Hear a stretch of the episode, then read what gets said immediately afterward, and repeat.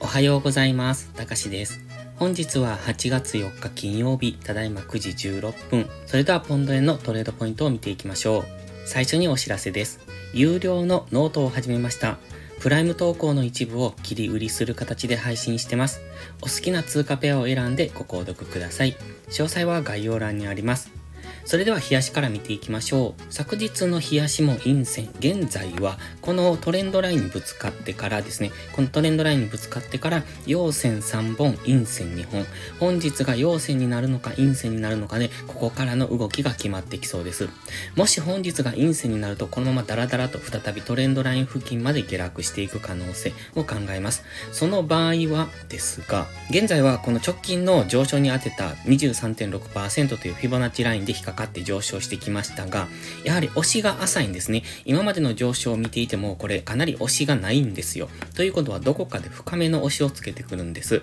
そのタイミングはそろそろ近いとは思ってます。ただ今からそのタイミングに入るのか、もう一段上昇してからそうなってくるのかわかりませんが、もしこのまんまえ本日も大きめの陰線で終わるようですと、そこからは次38.2%というこの173円ぐらいを目指して下落する可能性が出てきますので、その辺は注意ですね。ただ今のところは基本的には上昇トレンド中ですので、この GMMA の向きを見ていただいてもわかりますが、今上向きなんですね。ということは上昇トレンド中ですので、下がったところを買っていくという押し目買いが安全ですが、それもそろそろ終盤に入ってますので、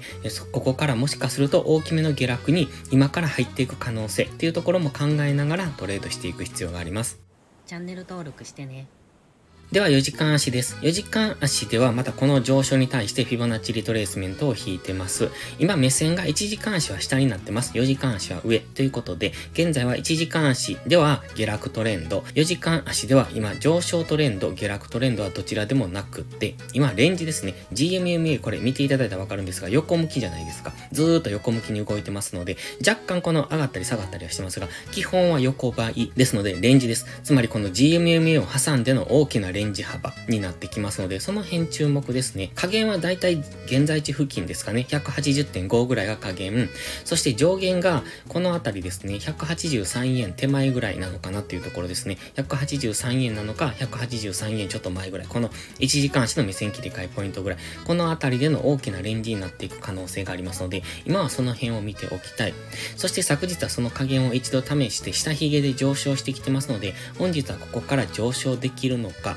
ただ GMMA で過去一度ここサポートされてますよね。おとといぐらいですね。ですので本日 GMMA でレジスタンスされてもう一度下落してくるということも考えられます。その場合は昨日の休みぐらいを目指していきますので、そのあたりでダブルボトムになるのか、それとももう一段下落してくるのかっていうところに注目です。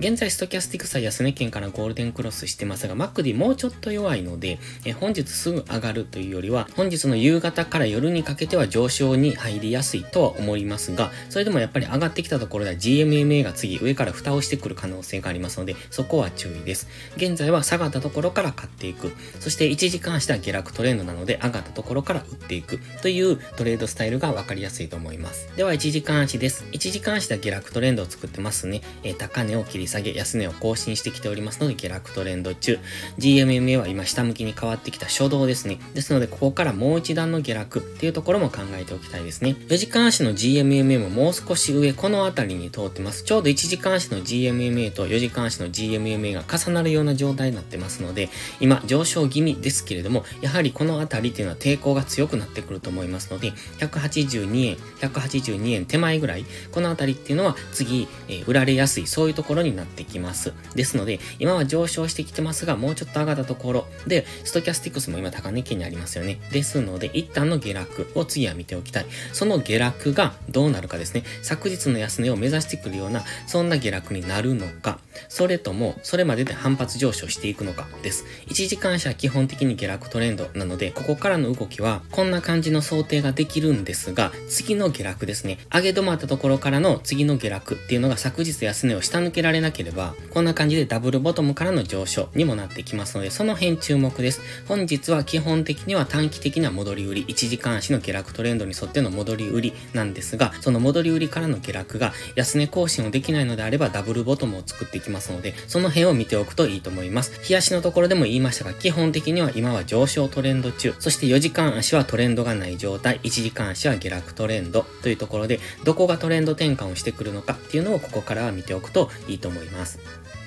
それでは本日は以上です。この動画がわかりやすいと思ったらいいねとチャンネル登録をお願いします。そして最後にお知らせです。ポストプライムという SNS 限定で夕方にドル円の相場分析を無料でしてますが、プライム投稿という有料投稿もしております。こちらのプライム会員は日々の相場分析で環境認識を鍛え、週末限定動画でスキルアップをする至れり尽くせりの内容となっております。丁寧でわかりやすい解説には高い評価をいただいておりますので、気になる方はまずは2週間の無料期間からお試しください。無料期間の利用だけでも確実にレベルアップしていただける自信があります。また、プライム会員は少しハードルが高いという方は、YouTube のメンバーシップをお試しください。こちらの動画も基礎力アップのためのものです。環境認識とトレードスキル向上にお役立てください。詳細は概要欄をご覧ください。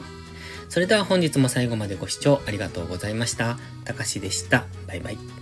インジケーターの使い方解説ブログを書きました。GMMA、ストキャスティクス、 MACD の使い方について詳しく書いてます。まずは一度目を通してみてください。きっとスキルアップのお役に立てると思います。インジケーターは何気なく表示させるのではなく、理解して使いこなすことが大切です。また、インジケーターを使ったエントリー手法のテキスト販売を始めました。こちらは初心者から中級者向けですが、初心者の方向けの初級編もご用意しています。勝つための聖杯なんてありません。だからこそ地味にコツコツとスキルを積み上げていくものです。このテキストはそんな方のお力になれると信じています。せっかく FX を始めたのですから、明るい未来を夢見て頑張りましょう。